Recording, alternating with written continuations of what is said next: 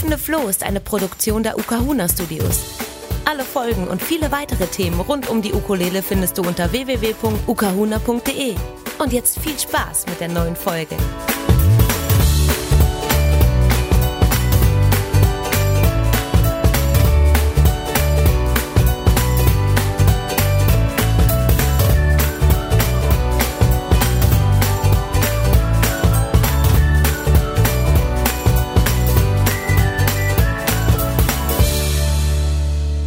Aloha und herzlich willkommen beim Ukulele-Podcast Der hüpfende Flo. Hier geht's um die Ukulele und heute ist die erste offizielle Folge und in dieser Folge möchte ich euch erstmal ein bisschen was über die Ukulele selbst erzählen und wie ich zur Ukulele gekommen bin. Und in den nächsten Folgen werde ich dann interessante Persönlichkeiten aus der deutschsprachigen Ukulele-Szene vors Mikrofon zerren und die werden dann ihre Geschichte erzählen, wie sie nämlich zur Ukulele gekommen sind. Ich habe nämlich in den letzten Jahren einfach ähm, gemerkt, dass viele Leute mit der Ukulele eine ganz besondere Geschichte verbinden und freue mich da über mega interessante Interviewpartner für die nächsten Folgen. Könnte also ganz, ganz gespannt sein. Ja, aber heute geht's erstmal um den Grund, warum es diesen Podcast gibt und um meine Geschichte. Ich möchte mich eben bei euch kurz vorstellen und ähm, hoffe, dass ähm, ich letztendlich die Begeisterung, die ich für das Instrument verspüre, so ein bisschen versprühen kann und vielleicht färbt es ja auf euch ab und vielleicht hört ihr euch einfach im wöchentlichen Rhythmus die Folgen an und vielleicht macht euch das einfach immer mehr Lust auf die Ukulele, so dass ihr irgendwann nicht mehr widerstehen könnt und dem Instrument mal die Chance gibt und es ausprobiert. Ich kann es euch nur wärmstens empfehlen. mein allererstes Instrument war die Viola da Gamba, ein Streichinstrument, das habe ich dann im zarten Alter von sieben oder acht Jahren, ich kann mich nicht mehr genau dran erinnern, auf jeden Fall war es in der Grundschule, erlernt. Wahrscheinlich war die Blockflöte einfach nicht ähm, passend für mich. Und ähm, ja, das war eine mega deprimierende Zeit, so ein Instrument zu lernen. Also ähm, das ist ein Streichinstrument, das ist ein bisschen kleiner als das Cello und lässt sich echt ziemlich schwer spielen. Und da dauert es eine ganze Zeit, bis da ein vernünftiger Ton rauskommt. Und dann wurde ich auch noch immer zu den Vorspielen mitgeschleppt und es hat mir überhaupt keinen Spaß gemacht und war eigentlich eine ganz, ganz ja, negativ behaftete Erfahrung. Nach der Grundschule ging es dann weiter mit äh, Cello und Klavier am musischen Gymnasium. Und da haben wir das von der Pike auf gelernt, auch die ganze Musiktheorie, die dahinter steht ja, Cello spielen war schon cool, Klavier auch, aber da war es halt auch so, ich bin dann irgendwann mit 13, 14, 15 riesiger Hardrock und Heavy Metal Fan gewesen und ähm, für mich wäre es unheimlich cool gewesen, einfach mal einen geilen Metal-Song auf dem Cello zu spielen halt. Aber das war da halt einfach nicht vorgesehen. Also das heißt immer vom Blatt lernen und ähm, bloß keinen Spaß haben, sondern einfach das rezitieren, was da steht. Ähm, und das widerspricht mir einfach. Das ist auch nicht meine Auffassung von, von, von Musik oder Musik spüren oder Musik erleben. Und ähm, deswegen habe ich dann mit 15 Gitarre angefangen und Bass und habe dann in verschiedenen Bands gespielt und habe dann letztendlich auch irgendwann die Schule verlassen, also noch vorm Abschluss und bin dann auf eine andere Schule gegangen und ja, habe eigentlich die Wochenenden damit verbracht, damals noch von Donnerstag bis Sonntag, dann irgendwann nur noch von Freitag bis Samstag und habe dann eben auf ja, Tanzveranstaltungen, Hochzeiten und so weiter gespielt. Ja, und dann irgendwann äh, war die Schule rum und dann hieß es für mich erstmal ab ins Ausland. Und dort habe ich dann die Ukulele das erste Mal kennengelernt. Es war genau im Hangdog Camp in Painsford, äh, Südinsel Neuseeland. Da war sie rumgestanden am Lagerfeuer, hat niemanden gehört. Und da habe ich dann meine ersten Schritte auf der Ukulele getan. Es war, ich konnte ja Gitarre spielen und habe dann ein paar Akkorde drauf geklimpert und ähm, fand es ziemlich cool und vor allem fand ich es ziemlich cool, dass ich sie überall mit hinnehmen konnte. Und ja, ich habe sie damals mitgenommen. Jetzt nach, nach 16 Jahren kann ich es ja zugeben.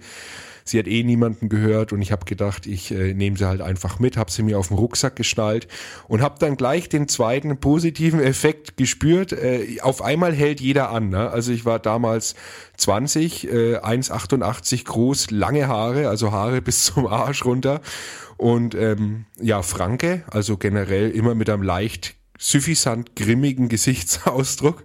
Äh, nimmt dich halt auch keiner mit. Seit ich die Ukulele am äh, Rucksack fest hatte, auf einmal hat jeder angehalten. Also da habe ich schon gemerkt, irgendwas hat das Instrument, irgendwie hat es eine positive Ausstrahlung. Und vor allem habe ich Leute kennengelernt, die äh, auch Ukulele spielen. Und zwar, weil die gesehen haben, dass ich eine dabei habe. Und da habe ich mir schon damals gedacht, das ist komisch. Äh, ich habe noch nie jemand erlebt, der herkommt und sagt, ey, äh, ich spiele auch Cello oder ich spiele auch Klavier oder ich spiele auch Gitarre. Habe ich noch nie erlebt, aber da hat man dann halt schon gemerkt, okay, das Instrument hat auch einen gewissen so ja, gemeinschaftsstiftenden Sinn. Also ähm, wenn du jemanden siehst, der eine Ukulele dabei hat und du hast selber eine, dann gehst du auch eher mal zu dem hin, weil du weißt, ja, wenn der Ukulele spielt, dann kann es schon mal gar kein so ein riesen Depp sein. Ähm, und deswegen kann ich äh, nur empfehlen und habe auch die Rückmeldung von ganz vielen Leuten, dass wenn man in Urlaub fährt, egal ob mit dem Fahrrad oder mit dem Camper, nehmt, eine nehmt eure Ukulele mit und spielt ein bisschen und ihr werdet sehen, ihr bleibt echt nicht lange alleine. Also das ist ein ganz, ganz magischer, magische Ausstrahlung, die die Ukulele eben hat. Ja, als ich dann ähm, wieder von den Auslandsreisen zurückgekommen bin, habe ich dann weiterhin in Tanzbands gespielt und mit verschiedenen Instrumenten eben in verschiedenen Genres Alben aufgenommen und viel Spaß mit der Musik gehabt und bin dann irgendwann bei einem Musikhaus gelandet und habe dort dann relativ schnell eine Ukulele-Abteilung sozusagen gegründet und aufgebaut und habe dann in, in acht Jahren ähm, mich eigentlich nur, also hauptsächlich dort um die Ukulelen gekümmert und mit den verschiedenen Firmen zu tun gehabt und ähm, bin sehr in die Tiefe gegangen, ähm, was es eben alles gibt und ähm, es gibt ja auch wahnsinnig viele Varianten der Ukulele. Ja, nebenbei habe ich auf jeden Fall äh, auch angefangen, dann äh, Workshops zu machen für die Ukulele. Erst an den Musikschulen und dann an den Volkshochschulen, weil ich einfach gemerkt habe, ey, das, ich muss das den Leuten unbedingt zeigen, was das für ein cooles Instrument ist. Das war immer mein Antrieb. Ich wollte das, was ich durch die Ukulele erlebt habe, nämlich, ähm, dass es so dass es relativ einfach zu erlernendes Instrument ist und dass es genau das bringt, was ich in 15 Jahren Musikunterricht immer vermisst habe, nämlich die Freude am Musizieren und die Freude am Sein und die Freude am Fehler machen und äh, die Freude daran, nicht perfekt zu sein. Das, was in, in, jedenfalls in meiner musikalischen Ausbildung nicht vorgesehen war und was mir gefehlt hat und was auch der Grund war, warum ich keine emotionale Verbindung zu meinen Instrumenten aufbauen konnte. Und ähm, das ist für, für mich hat es einen so hohen Stellenwert, dass ich unbedingt wollte, dass es jeder ausprobiert. Und ich bin davon überzeugt, dass es auch jeder hinkriegt. Also dieser viel zitierte Satz, oh, ich bin so unmusikalisch, den habe ich schon so oft gehört und das ist doch egal. Äh, ob du jetzt unmusikalisch bist oder musikalisch, ist doch völlig egal. Es interessiert doch niemanden. Jetzt da nimm das Ding in die Hand und hab Spaß. Meine Herren, das kann doch nicht so man kann sich doch nicht immer Gründe aus den Fingern saugen, warum irgendwas nett funktionieren soll. Und das war ein bisschen die Botschaft, ähm, die ich da immer mitge mitgebracht habe. Und ähm, ja, es hat einfach mega viel Spaß gemacht. Ich habe mir dann gedacht, Mensch, jetzt machst du die ganze Zeit Ukulele-Workshops, jetzt kommt das Reisen ein bisschen zu kurz. Was machst du denn jetzt? Also habe ich mir einen äh, VW-Bus gekauft, so einen alten LT28 und habe dann gedacht, äh, ich bin ja nicht dumm. Ich, ich ich reise jetzt einfach und verdiene auf der Reise mit Ukulele-Workshops Geld. Ja, und so war es dann auch. Also ich war dann in äh, verschiedenen Bundesländern und habe dann dort Workshops gemacht, unter anderem eben für Bildungseinrichtungen, aber auch für private äh, Freundeskreise. Ich habe dann auch ein spezielles äh, Angebot gehabt für äh, psychosomatische Rehabilitation. Stationseinrichtungen. Ich habe gewusst, dass ich an diesem Wort scheitern werde, aber gut, halb so wild. Ähm, und habe einfach versucht, ähm, gerade da, wo ich das größte Potenzial der Ukulele gesehen habe, nämlich ein wenig zu sich selber zu finden und ein wenig loszulassen, da habe ich das versucht, ein wenig einzusetzen. Also war ich auch in Reha-Kliniken und habe ähm, dort meine Workshops gemacht und es hat wirklich mega viel Spaß gemacht. Aber es ist dann immer mehr geworden und ich habe dann auch mit meiner lieben Freundin Larissa, schöne Grüße an der Stelle, die werdet ihr mit Sicherheit auch noch in diesem Podcast hören, auch ein Ukulele-Duo gegründet, wo wir nur die Ukulele spielen und gar nicht singen dazu, sondern wir versuchen in dem Ukulele-Duo nur das Potenzial de, de, des Instrumentes selbst zu entfalten. Und ähm, da haben wir eine Band gegründet oder ein Ukulele-Du und spielen da viel auf den Straßen.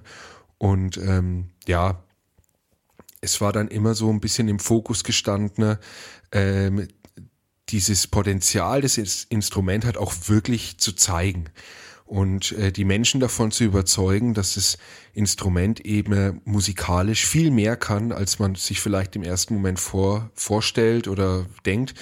Und ähm, meine, meine Intention als Ukulele-Lehrer sozusagen war dann daneben auch immer den Menschen äh, zu versuchen, diese, diese, diese, diese positiven Aspekte eben näher zu bringen, die das Instrument mit sich bringt.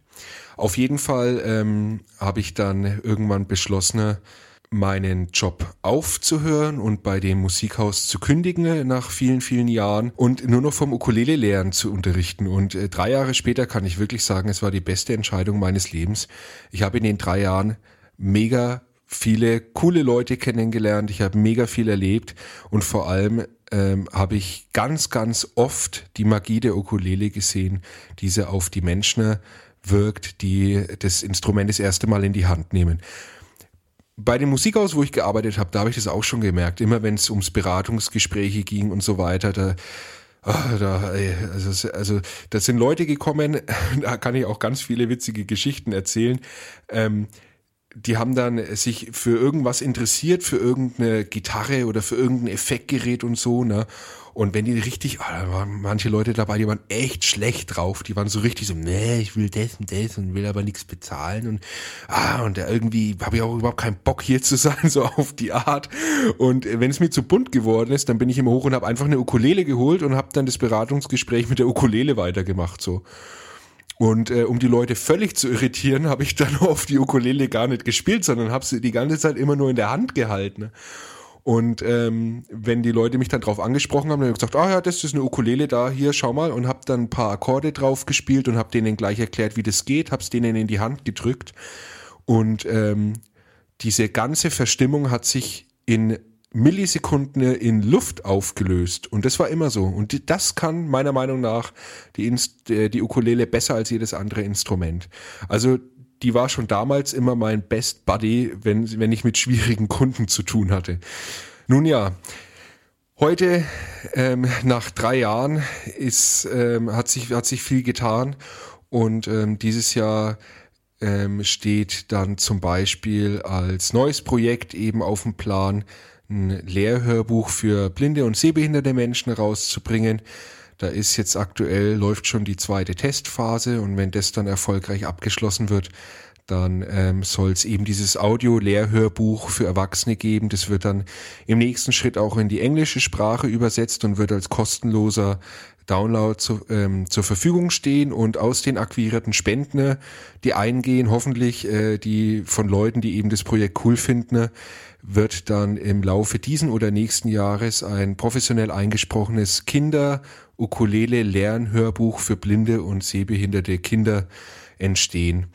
Und äh, da das viel Geld kostet, äh, ist sozusagen dieses Lehrhörbuch für die Erwachsenen erstmal der erste Schritt, um das eben zu finanzieren. Ähm, ja, der Podcast ist natürlich eine weitere Station für mich in meinem Ukulele-Leben, um das Thema weiter nach vorne zu bringen und ähm, ja eben also den Menschen äh, oder einer breiteren Öffentlichkeit eben das Instrument zugänglich zu machen.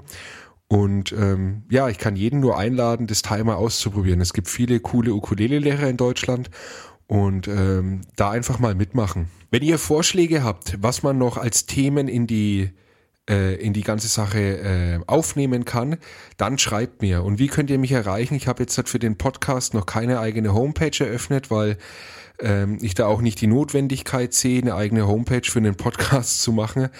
Ähm, aber ihr könnt mich trotzdem erreichen. Ihr geht einfach auf www.ukulele-unterricht.de und da ist unter dem Feld mehr Ukulele auch der Podcast und da gibt's auch ein Kontaktfeld. Und dann könnt ihr mir Ideen schreiben zu dem Ukulele-Podcast. Ihr könnt auch auf www.ukahuna.de schauen. Da gibt's auch eine Verlinkung zu dem Podcast und die Möglichkeit, mir zu schreiben. Und ja, ich würde mich sehr über euer Feedback freuen und auch über Ideen, was man sozusagen alles noch an Themen aufnehmen kann. Ähm, ich hoffe, dass ihr auch nächste Woche wieder einschaltet und dann präsentiere ich euch die erste, äh, das erste Interview, die erste Geschichte aus der Ukulelenszene. Ähm, ja, bis dahin bleibt mir nur zu sagen, bleibt gesund, bleibt froh, bleibt vor allem wie ihr seid und wir sehen uns dann oder beziehungsweise hören uns dann nächste Woche. Ciao, ciao.